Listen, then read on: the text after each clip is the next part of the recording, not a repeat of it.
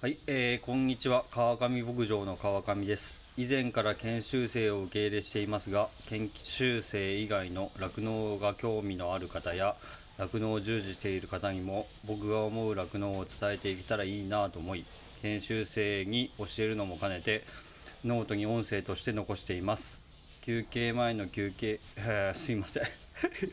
搾乳前の休憩にいつもやっている研修生の質問に答える会話をただ録音をしているだけ。このスタイルでやらせていただきます、うん、毎回噛んどるっていうなこのがっかりしてしまう。えっと2年前にいた研修生にこの音声配信を聞いてもらってどういうの知りたかったって聞いたらえっ、と酪農に興味ある方って大体牛が好きだと思うので牛の体の構造とか性格とか習慣とか牛について語ってみると面白いかもしれませんって言われました。思う？ということで何でも、えー、と素人の人がなんだろうな。ヤギやってもう一番重要なのが牛が餌を食べてるかどうかっていうのが一番大事じゃん。なんてね。見るので。まあいつもやってもらっとるあのボディーコンディションスコア。牛が太ってる痩せてる。インターネットで検索してみてください。ボディーコンディションスコアで調べたらいっぱいデータがデータで資料が出てくると思うので。それとはあれ、えー違って今度はそのルーメンフィルスコアですね。わかりますか？ルーメンフィルスコア。あんまりわからない。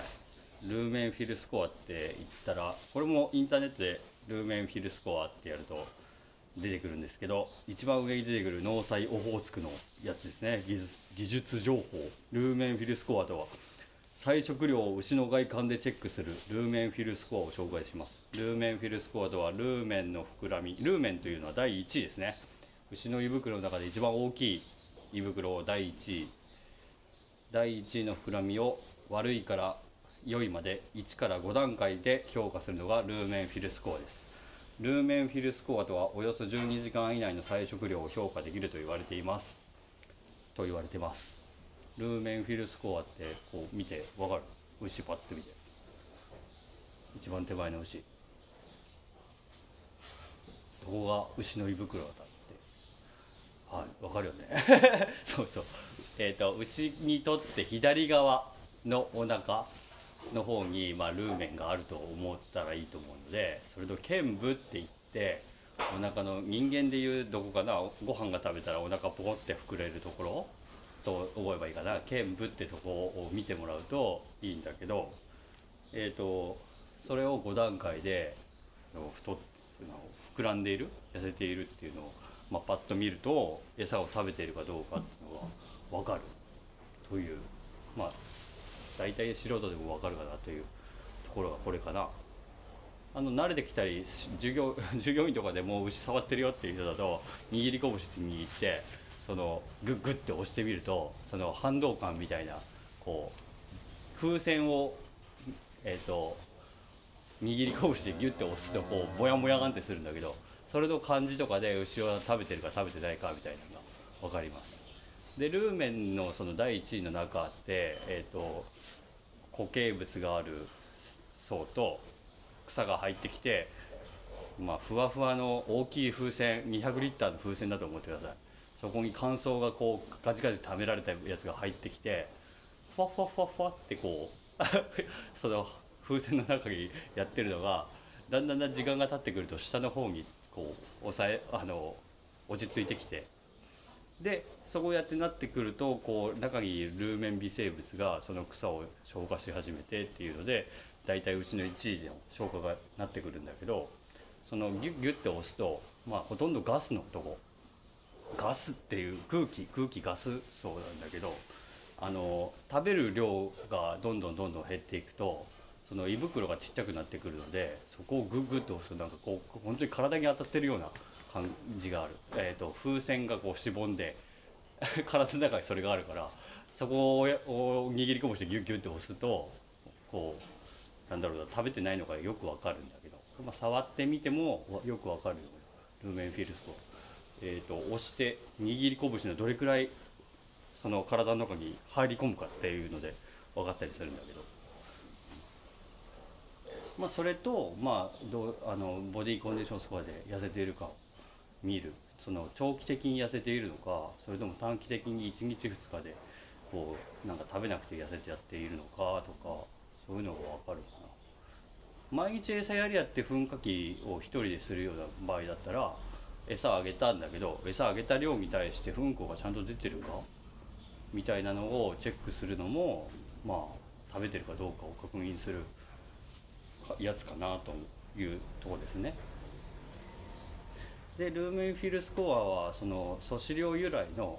治療設計の中で素飼料由来のものの比率が多くなると大きくなるはずなので配合飼料よりまあ乾燥の方がまあいっぱい量があるじゃん。同じ1キロ食べてるとしても。だから寒乳牛は素飼料ばっかり食べるじゃん。だから寒乳牛の方がルーメンフィルスコアが上の方に5段階でいう5の状態になってないとまあなんかちょっとおかしいかな。っていう感じが分かります。リンゴ型洋梨型って聞いたことある？寒乳牛の。あ聞いたことない。寒乳牛のお腹がリンゴ型？えーと、と まっすぐ後ろドーンと前頭から見てこうリンゴみたいな形に上のそのルーメンのある上のあの剣部のところがガッて上がってるやつがリンゴ型って言って洋梨型って言って上の方がちっちゃくて下の方が大きいような洋梨の形になってるとあんまりよろしくないよっていう、まあ、これもケースバイケースで僕はあんまり一概には言えないとまあでも食べてるのは食べてる方が絶対いいからどっちがいいかっつったらでそういうのを見る。リンゴ型がいいって理想的ですって言われてます、デブったやつ全部リンリンゴに見えんじゃん。肥育牛の後半とかなんか全部リンゴで「はは食べてるよ」って思うけど、まあ、それを分かるようになるのは日々観察だけどね、まあ、あとなんかな分かりやすいの、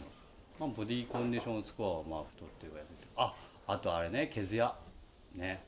一瞬で分かるのはねボサボサしてるのかそのなんだろうな毛並みがいいこうなんだろうな高級絨毯みたいな。牛側のこうソファー。いやいやそんなことないか。あれぐらいこうつらっとしてるやつがね夏毛と冬毛に今あの冬毛から夏毛にね生え変わるような時期なので余計よくわかる。その栄養状態が悪いやつは毛の生え変わりが悪いのでそのなんだろうなうまいこと毛が生え変わらなくてボサボサしてたり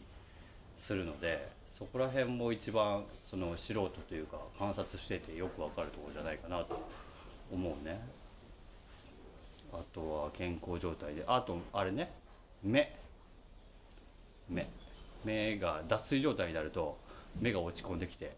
人間もそうだけど疲れてくると目がなんかドローンってしてこうなんか調子が出ないなってなるんだけど。あの元気なやつはもうギンとして 発情の牛とかで見つけて観察してみるとよくわかるんだけどあの目がギンってしてて で弱った牛はドローンってしてて活力がないみたいな。でえっとそうねそれそんなとこかな。あとはあの牛って半数をほとんど1日の3分の14分の1ぐらいずっと半数してるからえー、っとね1日の3分の1とか 4, 4分の1ぐらいあの半数しているので、えーと、半数の回数が減ると,、えーと、こめかみ牛にとってこめかみっていうのかな？こめかみのところがね目が落ちるとと一緒でこうへこんできます。あの病気の牛を発見した時によく見てほしいけど目の上のところケトとかあのなんだろうな乳熱あの低カルとかなってくると極端によくわかるけど目のね半数量が減ってこのガブーってこ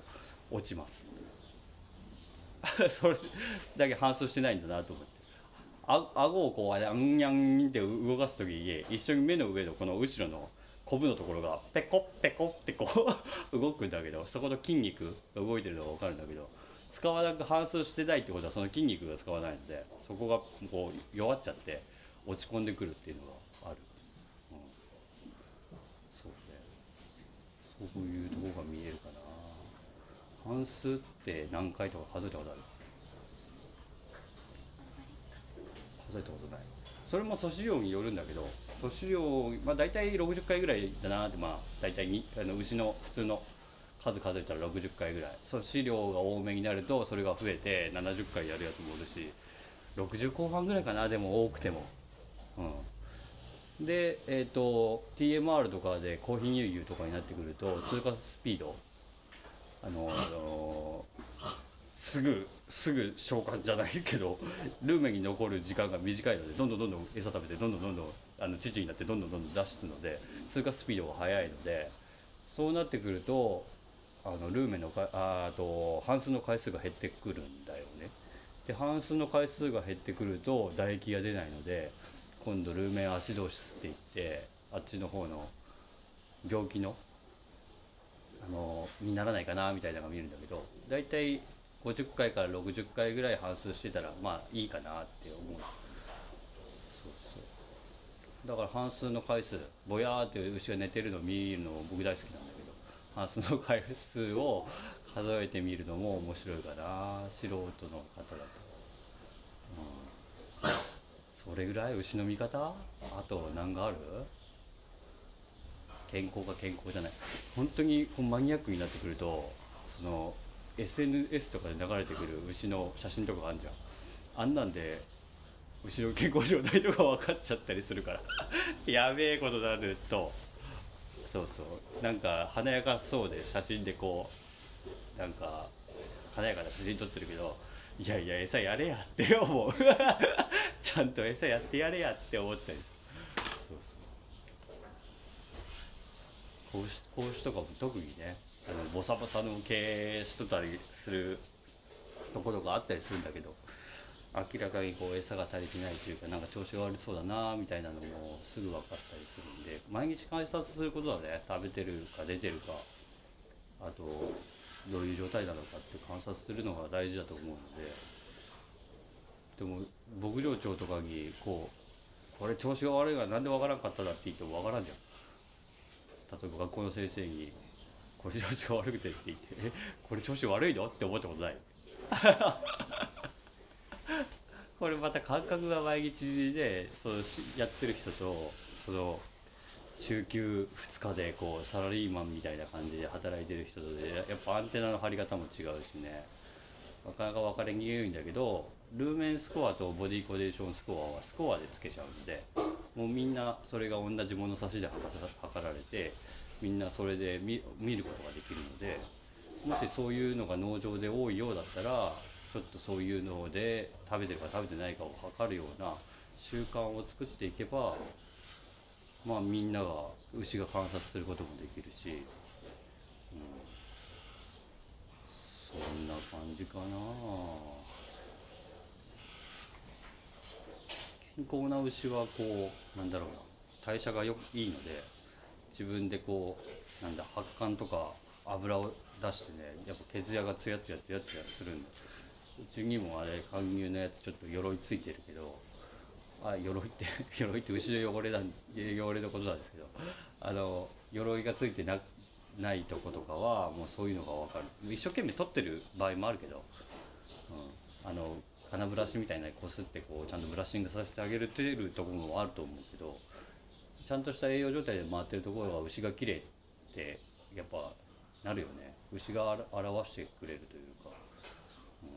そんな感じがしますね。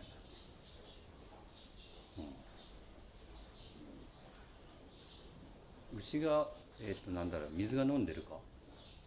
さっき言ったみたいに脱水症状になったりするとあのなんだろう目が落ち落ち込んできたりするんだけど牛がの水飲むタイミングってパーラーから出た時と餌を食べた後がほぼ水飲むのでそこで水飲んでないって観察で見つけたやつは何かしらの理由があってこう強い牛にやられて飲めないのかなんか水が汚くて飲めないのかなんかいろいろ理由があるんだけどそれの観察もやっぱ大事ですね。水ないと全然ルーメン働いてくれないんで。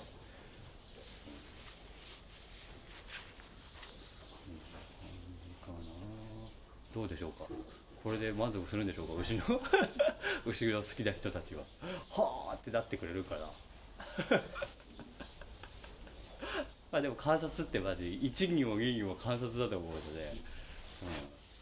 やっぱ大事です。はい。そう思います。